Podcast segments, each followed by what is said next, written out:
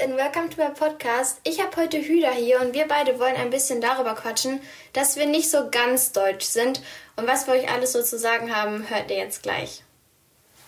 Hüda, willst du dich erstmal kurz vorstellen, einmal damit alle nochmal wissen, wer du bist? Hi Dina, vielen Dank, dass ich heute an einem Podcast teilnehmen darf. Ist auch schon lange her, dass ich ähm, zu Gast in einem Podcast war. Also rein für die Transparenz. Ich heiße Hüda Walde Güngasch und ich darf oder habe die große Ehre, Salon 5 zu leiten und ähm, helfe dabei, Menschen wie dir ähm, eine Plattform geben zu können. Und ich fand das Thema oder ich finde das Thema, was du ausgewählt hast, sehr interessant. Da wollte ich unbedingt mit dir mal drüber reden, ähm, gerade weil ich lange Jahre diesen Konflikt durchgemacht habe. Bin ich jetzt mehr deutsch, bin ich jetzt mehr türkisch in all seinen Facetten und es hat, glaube ich, irgendwie 23, 24 Jahre gebraucht, bis ich zu einem Ergebnis gekommen bin. Würdest du denn sagen, dass du jetzt schon so richtig safe bei einem Ergebnis bist oder stellst du dir trotzdem manchmal noch die Frage? Ähm, ist eine gute Frage. Ich versuche mir jetzt mal ganz gekonnt Zeit zu verschaffen. Äh, ich glaube, es gibt phasenweise immer noch so Situationen, wo ich abwäge. Ähm, wie viel Deutsch, wie viel Türkisch bin ich, aber äh, ich versuche das halt eher je nachdem auszumachen, was jetzt gerade äh, Sache ist. Also manchmal auf der Arbeit ist besser, klischeehaft Deutsch zu denken, äh, ein bisschen mhm. nüchterner und basiert auf die Arbeit, statt wiederum klischeehaft Türkisch und emotional und schnell zu explodieren. Aber ich selbst definiere mich mittlerweile, früher habe ich mich gerne Deutsch-Türke genannt, aktuell, und das kann sich noch verändern, tendiere ich da halt eher zu, zu sagen, ähm, ich bin eher ganz deutsch als türkisch. Ähm, da würde ich dich mal gerne fragen, wie sieht es bei dir aus? Welche Konflikte machst, welche Konflikte machst du durch? Sorry. Also mein Konflikt im Prinzip ist, dass meine Eltern aus Kroatien kommen und ich hier in Deutschland geboren worden bin. Und ich habe mich in der letzten Zeit oft mal mit dem Thema beschäftigt, einfach weil ich mich manchmal frage, warum sind eigentlich meine Eltern nach Deutschland gekommen und warum bin ich hier geboren? Denn manchmal stört mich das, weil meine ganze Familie immer noch in Kroatien lebt und ich dementsprechend die Familie nie sehen kann, leider. Ich weiß nicht, wie, wie, wie weit das bei dir so ist, dass die äh, Familie in der Türkei wohnt, aber ich stelle mich ganz, äh, stelle mir oft die Frage, was bin ich jetzt und wie denke ich, weil im Prinzip bin ich hier in Deutschland die Deutsche, aber unter Ausländern in Deutschland bin ich halt auch der Ausländer bzw. die Ausländerin und in Kroatien fühle ich mich, kommt drauf an, wo ich bin, mit meiner Familie, dann auf einmal total deutsch. Und wenn ich einfach so bei mir zu Hause bin in Kroatien, kroatisch. Also das ist so ein riesengroßer Konflikt. Da switchen ganze Zeit die Identitäten. Ich weiß nicht, wie das bei dir ist, wenn du in der Türkei bist. Wie fühlst du dich da? Also ich hatte auch gerade, als ich mal bei der Familie in der Türkei war, ähnlich wie bei dir, habe ich mich immer voll als vollwertiger Türke gefühlt. ähm, bis eines Tages bei mir die Erkenntnis kam, dass äh, ich gemerkt habe, hey, ihr wisst, dass ich nicht von hier komme und ihr lügt mir alle ins Gesicht und ihr seht mich auch gar nicht als Türken. Da hatte ich äh, speziell ein Ereignis. Ich war im Taxi und ähm, hatte eine Strecke von vielleicht 500 Metern und mhm. äh, hatte mit dem Taxifahrer vorher verhandelt gehabt, dass er mich äh, relativ günstig fährt. Für Euro-Verhältnisse günstig, für türkische Verhältnisse teuer die Fahrt. Ähm, ich glaube, 20 Lira hatten wir ausgemacht gehabt. Ich war total ähm, also ich wusste nicht, wo das Hotel ist und dachte, okay, ein Taxifahrer äh, fährt mich da bestimmt hin. Und gerade wenn es nicht so weit ist, äh, nicht so teuer. Und im Taxi mhm. ähm, hat der Typ mich dann ähm, vollgelabert mit, ja, du bist auch ein Türke wie wir, du bist unser Stolz im Ausland. Und Türken müssen zusammenhalten und ich gehöre auch zu den türkischen Rechten eher.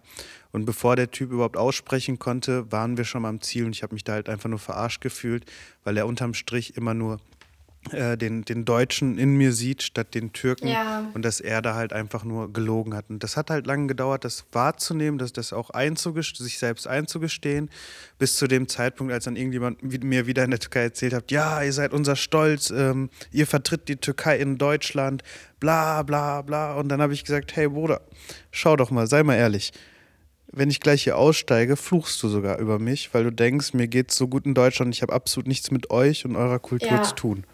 Mhm. Ja, hat der zugegeben. Daraus hat sich ein tolles Gespräch entwickelt. Krass. Also was hatte ich in Kroatien jetzt noch nicht so oft. Ich meine, ich bin ja auch noch eine Schippe jünger. Ähm, deswegen so selber Auto gefahren oder Taxi gefahren bin ich da noch nicht. Aber ich hatte auch schon mal solche Situationen, dass ja ich gefragt worden bin, ja, woher kommst du eigentlich in Kroatien und, und so weiter, auch hier in Deutschland.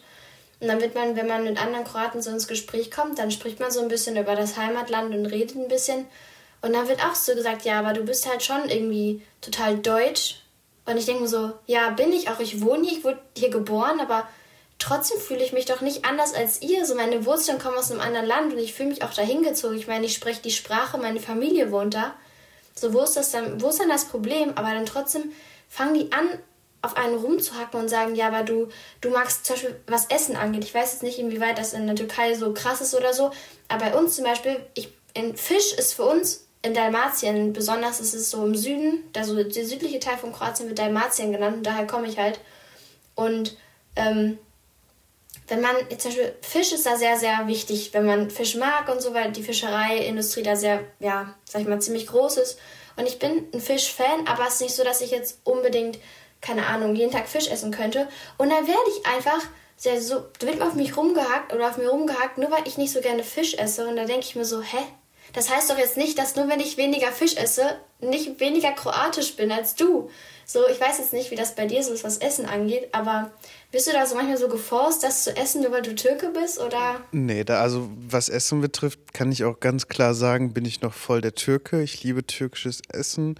ähm, also ich probiere jetzt auch nicht so viel aus, aber keine Ahnung, ist halt so das, was Mama mal zu Hause gekocht hat. Ähm, ich habe mhm. aber eine andere Frage an dich. Ähm, was verbindest du mit Kroatien? Also wenn du an Kroatien denkst, welche, was kommt dir da so in den Kopf?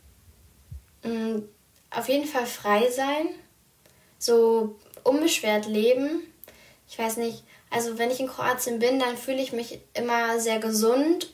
dass ich so bescheiden, aber so die Meeresluft auch, auch einfach. Und ich fühle mich so zu Hause. Das ist ein ganz anderes Heimatgefühl, als ich in Deutschland habe. In Deutschland habe ich meine ganzen Freunde natürlich auch und halt diese, ja, diesen festen Lebensbestandteil. Aber in Kroatien fühle ich mich einfach so frei und kann so ja, einfach so meinen gedankenfreien Lauf lassen. Ich fühle mich sehr angekommen. Und du? Ähm, ähnlich ging es mir halt auch in der Türkei und deswegen habe ich auch die Frage gestellt. Und zwar verbindest du ja in erster Linie Kroatien immer mit Urlaub, oder?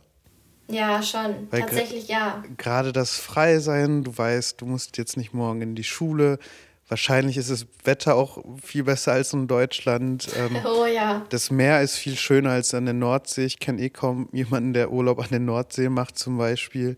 Ähm, und so ging es mir halt auch äh, mit der Türkei. Du, hat, du kommst da mit gefühlt viel Geld aus Europa hin. Ähm, alle sind total nett zu dir. Du kannst so häufig mit deinen Eltern draußen essen gehen, was du dir in Deutschland jetzt nicht niemals leisten können, irgendwie jeden Tag draußen Abend zu essen. Ähm, ja. Du kannst schwimmen gehen, du musst nichts machen, du fühlst dich frei, du kannst laufen gehen, du kannst wandern gehen. Die Leute sind immer übernett zu dir, gerade weil die ja irgendwie in der Regel auch noch was von dir verlangen oder auch wollen über ein paar Ecken. Ähm, das alles hat auch bei mir genauso stattgefunden wie bei dir. Bis zu dem Tag, als ich irgendwann mal, ich glaube im Februar oder März in die Türkei gereist bin und es hat da geregnet. Ich bin aus dem Hotel raus, habe mir die Straßen angesehen. Ich so, hä? ist ja genau wie in Deutschland hier. Und da ist halt die Illusion kaputt gegangen in meinem Kopf. Gerade dann, weil ich mich auch dann, äh, weil ich dann angefangen habe, mich mit den Menschen vor Ort zu, zu ähm, unterhalten und einfach ja. mal zu fragen, hey, wie lebt ihr hier? Wie war es für euch in der Schule? Ähm, welche Konflikte macht ihr hier durch? Und wie viel Euro bleibt euch am Ende des Monats? Unter welchen Umständen? Mit welchen Rechten verdient ihr das Geld? Und welche Probleme habt ihr auch gerade im Alter, was so Rente und so betrifft? Und da habe ich halt schnell gemerkt, zum, zusammen mit dem Regen, der, den ich erlebt hatte, hey, Deutschland ist meine Heimat. Ich habe nichts mit den Leuten der Türkei zu tun. Ähm, und äh, uns geht es hier viel besser, war zumindest die Antwort, die ich für mich persönlich hatte. Das bedeutet niemals, dass die Türkei kein Teil von mir ist und also niemand bekommt Kroatien aus dir raus, äh, soll es auch nicht, also behalt das immer für dich. Ähm, genauso geht es mir halt bei, äh, bei der Türkei. Nur diese Identitätsfrage, gerade ich glaube auch als ich in deinem Alter war, hat mir das echt für Kopfschmerzen gesorgt. Ich weiß jetzt nicht, wie es politisch in, in Kroatien aussieht. Ähm, wir hatten in der Türkei quasi einen Autokraten ähm, mhm. mit Erdogan, der voll polarisiert hat und ich wusste nicht, soll ich zu Erdogan halten, mag ich ihn, mag ich ihn nicht und gleichzeitig hier ganz entspannt in der Demokratie zu leben. Wobei ich hatte halt von Anfang an nur meinen Fokus auf Deutschland legen können und hier durchstarten können, hier die Gesellschaft zu verändern. Sorry, ist jetzt fast nur Monolog geworden, ich entschuldige mich. Aber Alles gut. Was sind die akuten Probleme? Wo merkst du, dass die Identitätssuche bei dir auch zum Problem werden kann? Hast du sowas? Ähm, tatsächlich gar nicht. Also ich sehe das nicht als großes Problem an. Generell, ich stecke ja mitten in der Pubertät. Ich habe diese Findungsphase ja gerade absolut akut in meinem Kopf. Und ich, weil manchmal frage ich mich, ob es nicht noch mehr Kroatien bzw. mehr das Kroatischsein in mir drin ist und das so schlummert. Ich weiß jetzt nicht, hast du eine Zeit lang in der Türkei ge gelebt oder so mal für eine kurze Zeit oder so? Vielleicht kannst du es gleich einmal ganz kurz sagen. Weil ich habe vor, nach der Schule für ein paar Monate nach Kroatien zu reisen und auch dort zu leben, einfach weil ich so meine Herkunft nochmal auf eine andere Art und Weise einmal erfahren möchte, die Menschen neu kennenlernen, auch mit denen ich seit, seit ich ein kleines Kind bin, immer um mich rum habe, vor allem in den Sommerferien, wochenlang, aber einfach das mal aus einer ganz anderen Perspektive zu sehen. Wie leben die Menschen, wie du es auch schon gerade gesagt hattest, einfach sich mit den Menschen zu beschäftigen und dann vielleicht auch so zu gucken, inwieweit man sich mit diesen, ja, mit dieser Art von Leben identifizieren kann und ob man dann vielleicht herausfindet, fühle ich mich dann doch eher so wie diese Menschen oder bin ich dann doch eher mehr in Deutschland verankert? Weißt du, was ich meine? Ja, verstehe ich total. Und darum habe ich auch mit ähm, 13 angefangen, während mein Bruder immer in Hotels Urlaub machen wollte mit meinen Eltern zusammen, bin ich mit 13 irgendwie für einen Monat in den Sommerferien immer äh, zu meinen Großeltern gereist und habe quasi natürlich das Stadtleben bei denen erlebt, aber halt auch die Familiengeschichte erforschen können. Viele Videoprojekte damals gemacht, die, die ich für mich selbst behalten habe, einfach nur um die Familiengeschichte zu dokumentieren, aber Ach, halt auch schön. im Dorf zu leben, wo, wo meine Großeltern ursprünglich herkommen. Mhm. Und ich habe da aber auch schnell gelernt, so ein Dorf ist absolut nichts für mich. das ist, ich finde das immer richtig krass, wenn man so, vor allem gerade bei den Großeltern nochmal ist, weil die sind aus einer komplett anderen Generation und wenn die dann noch in einem anderen Land leben, wo sowieso schon ganz andere Bedingungen herrschen als hier in Deutschland, dann ist das so nochmal so ein krasser Unterschied. Deswegen kann ich voll nachvollziehen. Ähm, leben deine Eltern oder Großeltern ähm, da auch in so Dörfern oder wie, wie sehen die Städte aus, aus denen deine Familie stammt? Also ähm, meine Oma mütterlicherseits, die wohnt noch dort und die wohnt in einer, ja, in einem Dorf näher in der Stadt. Und ähm, ja, das ist halt wirklich auch sehr bäuerlich. Also die hatten auch früher einen Bauernhof und sowas alles, aber mittlerweile geht das leider nicht, weil meine Oma schon ziemlich alt ist. Ähm, meine anderen Großeltern, Oma und Opa, äh, ist tatsächlich so, dass mein Opa deutsch ist, aber ich bin nicht biologisch mit ihm verwandt. Also der hat sozusagen meine Oma früher kennengelernt, mein Papa dann damit adoptiert und dann, also sozusagen als sie geheiratet hatten. Und dementsprechend habe ich jetzt einen deutschen Opa, der eigentlich gar nicht mein Opa ist, aber mein Opa ist ein toller Mensch. Aber äh, das klingt nach einer sehr, sehr spannenden Geschichte. Magst du die ein bisschen anreißen oder ist das zu privat? Nein, auf gar keinen Fall. Das ist eine sehr schöne Geschichte eigentlich. Und zwar ist mein Opa nach Kroatien gereist, weil er einfach. Mein Opa ist ein sehr, ja, erforschender Mensch. Also er möchte sehr gerne viele Sachen neu lernen und neu kennenlernen, auch heute noch. Er ist total offen. Und ähm, dann ist er nach Kroatien gereist, beruflich, glaube ich, und hat dann meine Oma im Hotel kennengelernt, weil die dort gearbeitet hat. Und so ist dann deren Geschichte sozusagen entstanden, dass sie sich dann halt öfter mal gesehen haben im Hotel. Und mein Opa war, glaube ich, für drei Monate oder so dort. Also die Stadt ist halt auch nicht so groß, ist halt so eine Fischerstadt. Keine Ahnung, wie viele Einwohner, aber ist nicht so groß. Und dementsprechend ist man sich auch öfter über den Weg gelaufen. Und dann führte eins zum anderen. Dann kam ein bisschen Liebe ins Spiel und dann haben die sich halt auch öfter getroffen. Und mein Papa war zu dem Zeitpunkt irgendwie vier, glaube ich, oder drei. Und ähm, ja, dann sind meine Großeltern irgendwann zusammengekommen und dann hat mein Opa halt gesagt, ja, ich muss wieder nach Deutschland zurück. Und dann war die große Frage, was macht meine Oma jetzt? Weil mein Papa ist hauptsächlich auch bei meinen Urgroßeltern groß geworden. Und dann war das eine sehr große Frage. Und dann hat tatsächlich mein Opa meine Oma und mein Papa mit nach Deutschland genommen. Und so hat mein Papa dann ein Leben mit fünf Jahren verlassen und ein neues Leben hier in Deutschland angefangen was natürlich auch ein großer Umschwung war. Ich meine, ich liebe die Geschichte und Opa erzählt das immer wieder. Als sie auf dem Weg nach Deutschland waren, hat mein Papa zum allerersten Mal Schnee gesehen. Und Opa hat den Papa so abgeworfen mit einem Schneeball und Papa hat einfach angefangen zu weinen. Weil der sich, der, der kam gar nicht klar, der dachte, mein Opa will ihm irgendwas Böses. Aber es war ganz schön. Dementsprechend habe ich auch nochmal eine ganz andere Sichtweise, weil mein Opa halt von diesem typisch deutschen Bild, der kam aus einer sehr deutschen Familie mein Urgroßvater hat auch im Krieg gekämpft und alles Mögliche, also typisches Nachkriegskind, tatsächlich sich so abgewendet hat von diesem Idealbild, was es früher gab und total frei war, sehr oft Berufe gewechselt hat und eine sehr schöne Lebensperspektive hat. Und dementsprechend habe ich auch sehr viel von Opa gelernt, auch einfach weil er halt ja, sich in Kroatien ein Leben aufgebaut hat und keine Ahnung, mit 40 angefangen hat, Kroatisch zu lernen und jetzt auch flüssig Kroatisch kann. Und ich finde das so, ja, bemerkenswert und bewundernd, wie mein Opa sein Leben so verändert hat. Und tatsächlich muss ich sagen, dass ich auch sehr stolz bin auf meinen Opa, so wie er jetzt ist. Also bin ich ein bisschen abgedriftet von meinem Nein, nein, ich finde das total ich schön. Ich so gerne von ihm, der ist so toll. Also ich würde mich echt riesig über einen weiteren Podcast mit dir und deinem Opa freuen. Habe ich sogar vor, tatsächlich, wenn das Corona zulässt, weil ich kann, ich habe meine Großeltern jetzt lange nicht mehr gesehen, was mich sehr stört, weil ich halt früher sehr oft da war.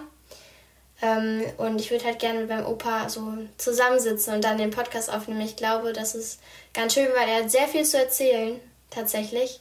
Das habe ich auf jeden Fall noch vor. Da könnte man echt eine eigene Reihe draus machen.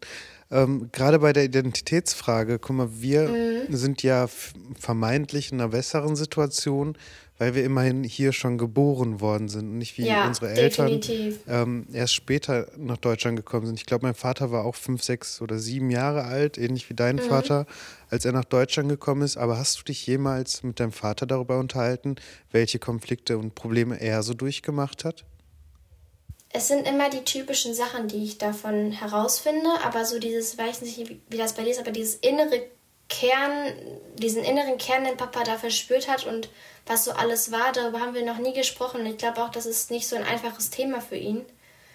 Ich weiß ja nicht, aus welchen Gründen sind denn deine Eltern nach Deutschland gekommen oder wo haben die sich denn kennengelernt, wenn du das jetzt so erzählen möchtest? Okay, äh, total gerne. Meine, mein Vater kommt aus der Hauptstadt der Türkei, aus Ankara. Der ist da halt auch geboren, hat seine ersten Jahre dort verbracht. Und ähm, also über die Geschichte meiner Familiengeschichte meiner Mutter weiß ich nicht so viel. Ich weiß, dass die aus den äh, aus der Region der Ägäis stammt in der Türkei. Ähm, dort ist sie halt auch geboren, hat auch ein paar Jahre gelebt und ähm, beide Großväter kamen als Gastarbeiter nach Deutschland. Zumindest bei dem Vater ah. meines Vaters weiß ich, dass, ähm, dass er nur ein paar Jahre in Deutschland bleiben wollte und deswegen halt auch nie die Familie mitgenommen hat oder berücksichtigt hat, sich in Deutschland einzufinden oder einzuleben, ähm, mhm. bis dann halt irgendwann mal die Chance da war, dass man die Familie nachholt. Und dann hat mein Großvater, mein Fa äh, seine Frau und ähm, äh, die Kinder, die, die da schon geboren waren, mit nach Deutschland geholt. Und ähm, getroffen haben sich meine Eltern das erste Mal in Bottrop. ich, also ich werde jetzt hier nicht traurig, aber äh, da war ich nur was im Hals, sorry. ähm, getr getroffen in Bottrop. Ich glaube halt auch nur so ein bisschen äh, Liebesfilmartig. Meine Mutter hat in einem türkischen Supermarkt gearbeitet in den 80er, süß, 90ern. Und mein süß. Vater hat, hätte sich dann wohl verliebt und ähm, wäre besonders oft äh, dort einkaufen gegangen. Oh, die Geschichte, das ist richtig knuffig. also beide widersprechen sich. Der eine sagt, äh, mein Vater sagt, du hast dich zuerst verliebt. Meine Mutter sagt, nee, du warst äh, der, der mir hinterhergerannt ist. Ähm, also ich weiß noch nicht, was die Wahrheit dazwischen ist. Aber ähm, das, das Witzige oder das Interessante da wiederum war, da hat auch die Türkei wieder eine Rolle gespielt. Meine ähm, Großeltern sind total konservativ. Meine Mutter hat ihren Vater oh. früh verloren. Und ähm, oh, ja. wenn man gerade bei den türkischen Kulturkreis, früher zumindest, musste man sich auch das Segen der Eltern abholen, bevor man sagt, hey, ich heirate jetzt gleich morgen. Und die Stiefmutter meiner Mutter ähm, wollte nicht, dass meine Mutter heiratet. Darum musste meine Mutter oh. von meinem Vater entführt werden, quasi, gegen den Willen der Stiefmutter und ähm, wurde dann oder die konnten dann erst so heiraten. Dann haben die erstmal bei meinen Großeltern gelebt und hin und her. Und das finde ich halt das Spannende. Das war halt gar nicht so unüblich, gerade in der Generation. Nee, absolut nicht.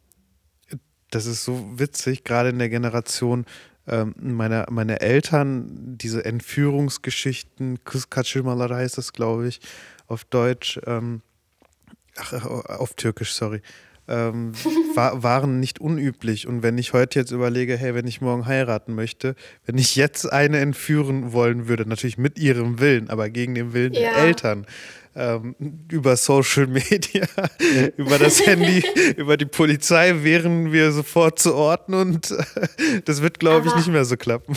ist das denn so üblich? Also ist das üblich, dass wenn die Eltern das verneinen, dass man dann einfach mit dem Willen der Frau einfach die Frau entführt? Also es war nicht unüblich, kann ich dazu nur sagen. Also Krass. ich weiß jetzt nicht, wie es bei meinen Großeltern war, aber ich kenne da schon ein, zwei äh, Geschichten auch von Freunden, auch aus der Familie, ähm, wo quasi erst jemand entführt werden musste. das ist krass. Und da bin ich halt natürlich froh drum, dass so etwas äh, gerade mit, mit dem Lebensverständnis, was ich mir hier in Deutschland aufgebaut habe, so etwas nicht mehr in Frage kommen ja, würde. Ne? Auf jeden Fall. Also ich, Kann ich voll verstehen. Und ich glaube, darum gilt es halt auch echt abzuwiegen, immer für uns, so wo ist es besser, so gerade auch was den Kulturkreis betrifft oder oh, ich ja. weiß nicht, wie man das richtig ausspricht, ähm, die Geflogenheiten der Kultur ähm, auch wenn du heiratest, finden ja auch bestimmte Sachen statt.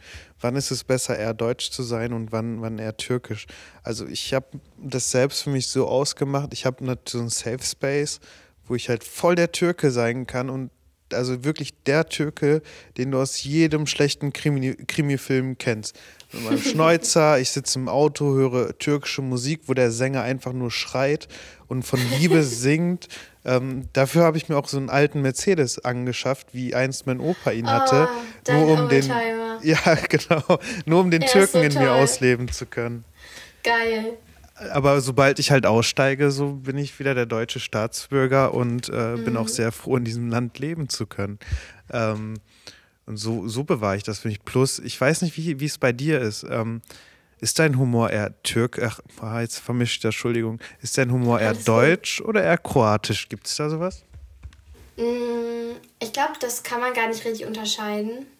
Der kroatische Humor ist generell, generell die ganze kroatische Mentalität ist total anders als die deutsche. In Deutschland ist alles immer noch ziemlich konservativ und generell irgendwie, weiß ich nicht, so angespannt. So, ich will jetzt nicht so stereotypisch sein, aber dieses Pünktlichkeit und dieses Strenge und so, ich glaube, du weißt, was ich meine. Und in Kroatien ist es halt komplett anders. Beste Beispiel ist zum Beispiel, oh ja, das ist sogar ein sehr gutes Beispiel, WM 2018, mhm. als Deutschland ist ja richtig früh ausgeschieden und wäre Deutschland in, ins Finale gekommen und wären wir nur Zweiter geworden, hätte kein Mensch sich gefreut. Alle hätten gedacht, schade, dass wir nicht Erste sind, wir hätten den Fernseher ausgemacht und irgendwas anderes gemacht. In Kroatien da bin ich immer noch so traurig. Ich könnte, also wirklich, die, das war so ein Feeling, aber wir wurden einfach nur Zweiter. Immer noch gekränkt im Herzen, aber wir sind auf die Straße gegangen. Die ganzen Straßen waren voll, alle am Hupen, alle am Feiern, einfach nur weil wir Zweiter sind. Und das war so schön. Das wird in Deutschland kein Mensch machen. Niemand. Deswegen, was Humor angeht, ich glaube, das kann man gar nicht unterscheiden. Ich bin einfach mein eigener Humor. Ich habe da gar keine, gar keine Unterscheidung. Wie ist es denn bei dir? Gibt es da irgendwelche ja, Unterschiede, was den Humor angeht in, ähm, in der Türkei oder in Deutschland? Ja, in Deutschland lache ich einfach nur und über äh, Sachen oder Memes, die in der Türkei entstehen, äh, schreie ich vor Lachen. So in etwa kannst du dir das vorstellen. Gerade was Filme und äh, Comedians betrifft, da denke ich halt mhm. echt eher, eher türkisch im Kopf. Aber ich finde das auch gerade spannend, was du mit dem Fußball da erwähnt hast. Ähm, mhm. Ich erinnere mich halt auch noch an die EM, ich weiß aber jetzt auch nicht mehr, in, ich glaube 2008, als die Türkei so, also ist auch relativ weit gekommen, die Leute sind hier ausgerastet. Auch ich bin mit einer Türkei-Flagge ähm, und Oberkörper frei zusammen mit meinem Nachbar, glaube ich, ähm, auf die Prosperstraße gegangen, wo sich quasi alle Türkeistämmigen versammelt haben und den Sieg gefeiert haben. Während, wenn Deutschland gewonnen hat, echt nur zweimal Leute gehupt haben. Aber ich glaube, ja ähm, das hängt auch ein bisschen mit der Geschichte von Deutschland zusammen oder es könnte so zusammenhängen. Ähm, Einfach aus dem Grund, weil, also früher dachte ich immer, als ich in die Türkei geflogen bin, das Schönste an der Türkei ist, dass alle äh, die türkische Fahne aus dem Haus hängen haben. Egal, wo du hingegangen bist, du hattest ständig den Staatsgründer Atatürk vor Augen oder zumindest die türkische mhm. Flagge. Und das fand ich damals halt einfach schön. Und als mein Nachbar, als wir einen neuen, als wir einen neuen Nachbar bekommen haben und der dann irgendwie eine Deutschlandflagge neben seiner Schalke-Flagge aufgehangen hat, war ich erstmal so, ein Nazi vielleicht? Ähm, weil das für mich so in ah, Deutschland dieser Stolz ähm, relativ unbekannt ist. Ich habe da echt lange dafür mhm. gebraucht, um, um, dieses, um das so wahrzunehmen und auch zu sagen, hey, nicht jeder, der vielleicht in Deutschland Dingsbums aufhängt, ist ein Nazi oder so, weil mittlerweile habe ich das Land, auch die Flagge für mich selbst neu erfunden, neu geprägt. Ähm, aber so, so, ein paar Vorurteile waren auch von unserer Seite oder von meiner Seite da. Und ähm, was ich halt auch nochmal spannend finde, ich weiß nicht, trinken die Leute in Kroatien gerne Tee? Ah, Chai in der Türkei, ne? Ja. Nee, in Kroatien wird hauptsächlich Alkohol getrunken. okay, aber be be beides führt zu Geselligkeit und Gelassenheit, oder? Definitiv. Also, Nein, aber es, also die Kroaten sind ähm, sehr wohlwollende Kaffeetrinker, so wie das bei euch, denke ich mal, mit Tee ist. Erzählen. Äh, ja, ich hatte, ich hatte 2014 habe ich so ähm, Motivationsveranstaltungen organisiert gehabt unter dem Motto Geh deinen Weg, wo, wo ich mich gerade mit dem Thema ähm, Identität beschäftigt habe. Ähm, mhm. Und da hatte ich halt Redner aus ganz Deutschland eingeladen, die einfach über ihren Lebensweg erzählen. Also ich wollte nicht mehr, dass die Teilnehmer darüber nachdenken, wo komme ich jetzt her, bin ich jetzt mehr deutsch, bin ich jetzt mehr türkisch, sondern jemand sollte einfach von seinen Erfahrungen erzählen, weil er denselben Konflikt durchgemacht hat. Und gemeinsam sollte man aus den gemachten Fehlern eine Zukunft gucken, äh, wo man gemeinsam äh, dieses, dieses Land, also Deutschland, mitgestalten kann. Und der hatte mir mal erzählt Schön. gehabt, ähm, egal an welcher Ecke du in der Türkei bist, dir wird immer ein Tee angeboten. Das kann ich halt auch aus eigener Erfahrung bestätigen. Und mhm. ähm, der ist aber Schauspieler gewesen, ist dann extra in die Türkei gezogen, weil er ein gutes Angebot von einer Serie bekommen hat mit einem bekannten türkischen Comedian. Und dann ist der erste Monat vergangen, der hat angerufen, hey, wo bleibt mein Vertrag? Der, ja, komm, wir trinken noch einen Tee, wir quatschen mal drüber. Noch mal einen Monat gewartet, ah, komm, wir trinken jetzt noch einen Tee. Noch mal einen Monat gewartet, ah. komm, wir trinken jetzt noch einen Tee und noch einen Tee und noch einen Tee. Dann dachte der sich so, hey, die, die, trinken hier den ganzen Tag Tee, Tee, statt meinen Vertrag fertig zu machen. Ich verliere gerade jeden Monat Geld und ich habe nicht mehr viel. Ist dann ja. ähm, nach Deutschland zurückgekommen, hat dann auf einer humorvollen Basis, äh, Basis ähm, vermittelt, hey, geht niemals ein Geschäft mit Leuten in der Türkei an, die wollen immer nur Tee trinken. So, und diese Geselligkeit und gerade das, was, was Menschen, die aus der Türkei nach Deutschland kommen, in Deutschland vermissen, ist halt das Sozialleben. Also hier ja. ist auch keiner mehr nach 10 Uhr abends draußen, weil jeder weiß, ich muss pünktlich um 8 Uhr aufstehen.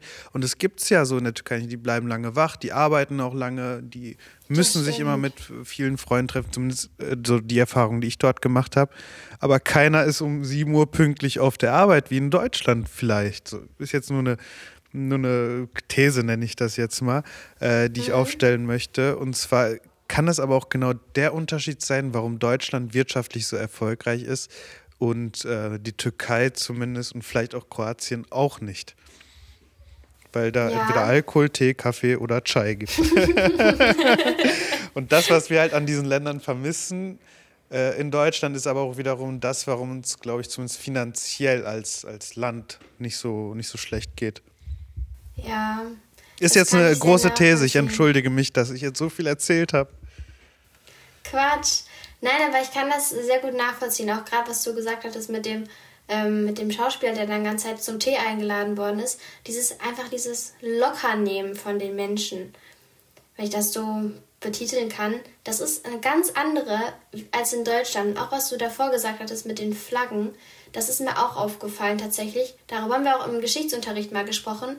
Eigentlich kann Deutschland sehr stolz auf sich sein. Das Land an sich so, ich meine, wie wir momentan stehen und so. Also, ich bin der Meinung, dass Deutschland stolz auf sich sein kann. Dennoch finde ich, dass man diesen nationalen Stolz in anderen Ländern viel mehr spürt. So, Kroaten sind sehr stolz darauf, kroatisch zu sein. Ich denke, Türken sind sehr stolz darauf, Türken zu sein. Oh ja. Aber in Deutschland, aber in Deutschland es ist aufgrund der Geschichte einfach so zurückgebildet und gar nicht so präsent, dass, wie du auch schon sagtest, dass wenn du jemanden siehst mit Deutschlacke, denkst, oh, Nazi. Aber das stimmt ja gar nicht. Und ich finde das schade, dass in Deutschland dieses Gemeinschaftsgefühl, was ja diese Nation angeht, nicht so ganz da ist. Aber ich kann mir auch vorstellen, dass sich das ändert.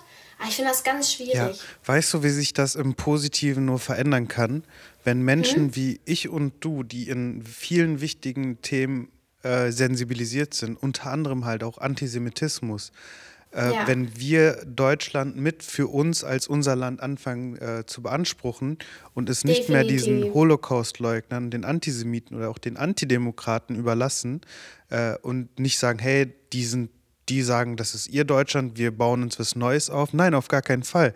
Wir müssen dahin gehen, wo diese Leute sind und sagen, das ist unser Deutschland und diese, diesen Kodex gibt es für Deutschland, wenn du es für dich mit beanspruchen möchtest. Ansonsten bist du kein Teil von Deutschland nicht kein Teil von dem Deutschland, was wir beide mit vertreten.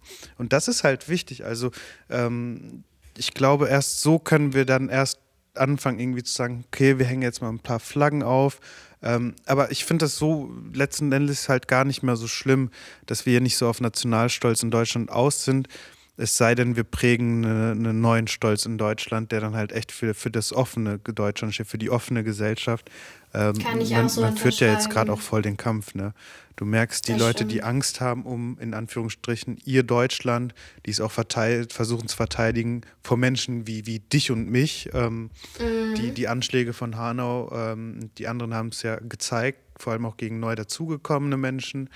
Und jetzt ist es eigentlich an der Zeit, dass wir alle rausgehen müssen und sagen, dieses Deutschland, was ihr schützen wollt, das existiert nicht mehr. Das existiert schon seit dem Zweiten Weltkrieg oder seit dem Zweiten Weltkrieg nicht mehr. Ja. Aber wir alle zusammen können ein neues Deutschland prägen, in dem sich alle an einen gewissen Kodex halten müssen. Also es gilt genauso für die Salafisten äh, bis hin zu, die Na bis hin zu, zu die Nazis, zu den Nazis. Ähm, äh, und ich glaube, wenn wir anfangen zu sagen, okay, das Innere, so wie du es machst, ähm, in Kroatien, ich setze mich da mit meiner Familiengeschichte auseinander. Du könntest ja auch genauso gut irgendwann in ein anderes Land gehen, wenn du weißt, wie sich anfühlt, wenn du genug erforscht hast, niemals die Wurzeln vergessen, weil das halt auch das ist, was dich geprägt hat. Boah, sorry, ich höre mich an wie ein Politiker.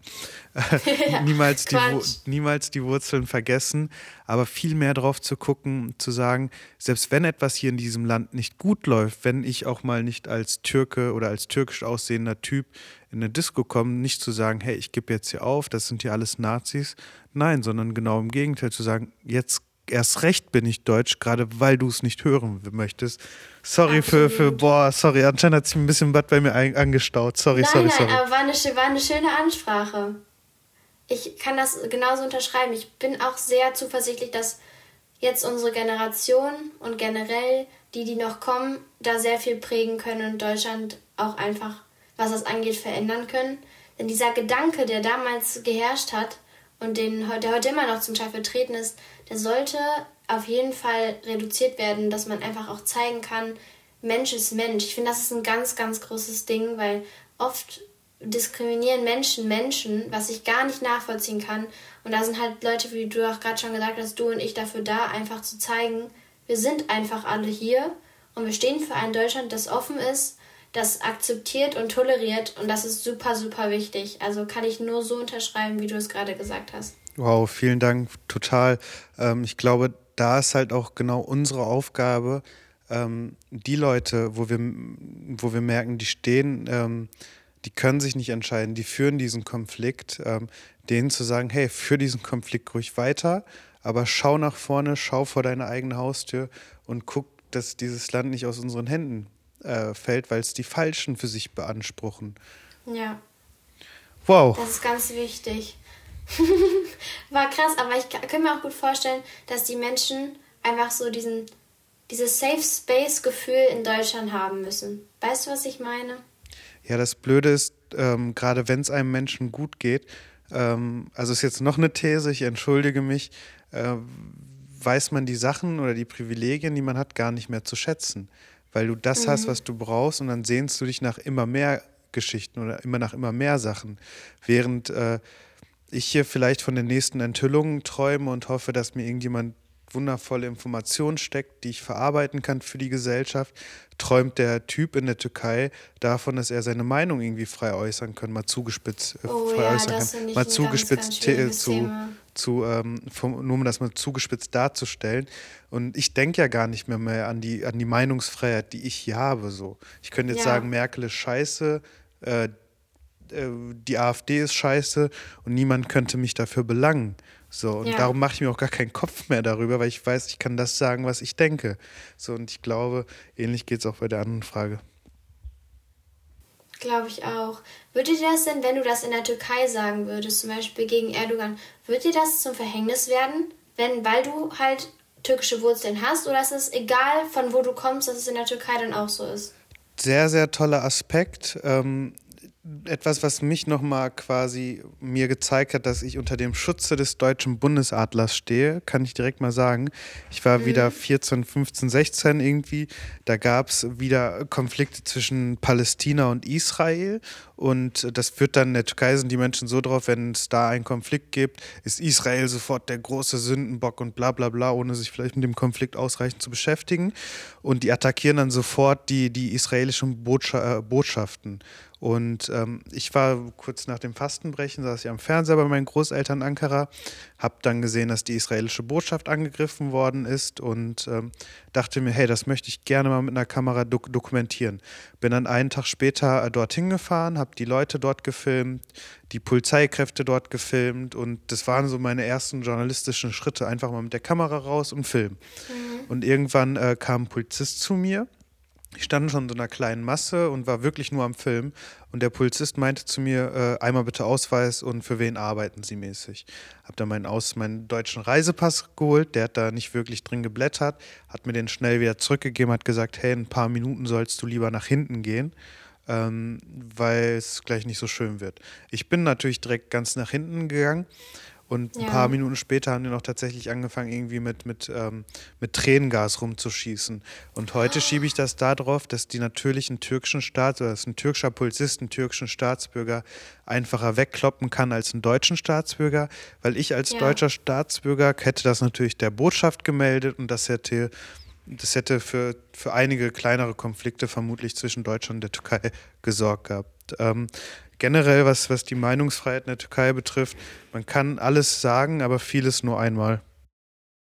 Das ist krass. Ich kann mir das gar nicht richtig vorstellen. Ich finde, dass der ähm, Beamte da gut gehandelt hat, aber dennoch finde ich das krass, dass es in der Türkei so anders ist als bei uns hier, weil, also wenn ich jetzt auch drüber nachdenke, ich würde mir gar keine Sorgen machen, dass mir irgendwas passiert. Weißt du, was ich, also, ja, total, total. Und das, le Das lerne ich halt halt jeden Tag aufs Neue zu krass. Schätzen. kann ich mir vorstellen. Und genau Wahnsinn. das sollten wir, glaube ich, so, also in Deutschland jeden Tag uns vor Augen halten. Und deswegen haben wir auch übrigens die Nummer 5 bei uns äh, im Namen von Salon 5. Das bedeutet nicht nur, dass wir uns auf den einen Artikel beziehen, wir beziehen uns besonders auf den, aber nicht nur. Ähm, aber die deutsche Verfassung oder das deutsche Grundgesetz ist quasi äh, das Baby, was wir alle ähm, mit, äh, mit großziehen müssen und mit dem wir auch gemeinsam erwachsen und groß werden müssen, was wir halt auch verteidigen müssen, weil uns das all diese Freiheiten gibt. Ne? Auf jeden Fall. Boah, Generell sorry, ich habe mich heute echt angehört wie so ein alter Mann, der ich auch geworden bin, glaube ich. Das ist. Ach Quatsch. Das erzählt doch keinen Mist. Nein, aber ich glaube, das ist ein gutes Stichwort, dass wir uns das gut ähm, vor Augen führen sollten, unter welchen Bedingungen wir hier gerade leben. Denn wir haben es hier echt gut in Deutschland tatsächlich. Genau, und Egal, noch wer wir besser sind. geht's immer natürlich. Na, Und natürlich, daran arbeiten wir doch. Auf jeden Fall. Finde ich cool. Danke wieder fürs Gespräch. Ich Vielleicht können wir mal danken. wann anders weiterquatschen. Hat sehr viel Spaß gemacht. Vielleicht seid ihr ja auch irgendwie, weiß ich nicht, bilingual oder habt noch Wurzeln in einem anderen Land. Macht euch da mal ein bisschen schlau und versucht euch mal zu fragen, wer bin ich eigentlich? Und auch wenn ihr zu keiner Antwort kommt, müsst ihr nicht. Ihr seid der, der ihr seid und das ist auch super so. Hüda, willst du noch was sagen oder? Ähm, ich habe jetzt nichts an die Öffentlichkeit, Dina. Ich finde es äh, schön, dass du bei Salon 5 mitmachst und ähm, Oh, es ist toll, deinen Weg zu begleiten. Danke, dass du mir zugehört hast und dass ich Vielen mitmachen Dank für durfte. die Chance. Danke, dass du mitgemacht hast. Euch noch einen schönen Morgen, schönen Abend, schönen Bis Tag, bald. wann auch immer ihr das hört. Bis bald. Ciao.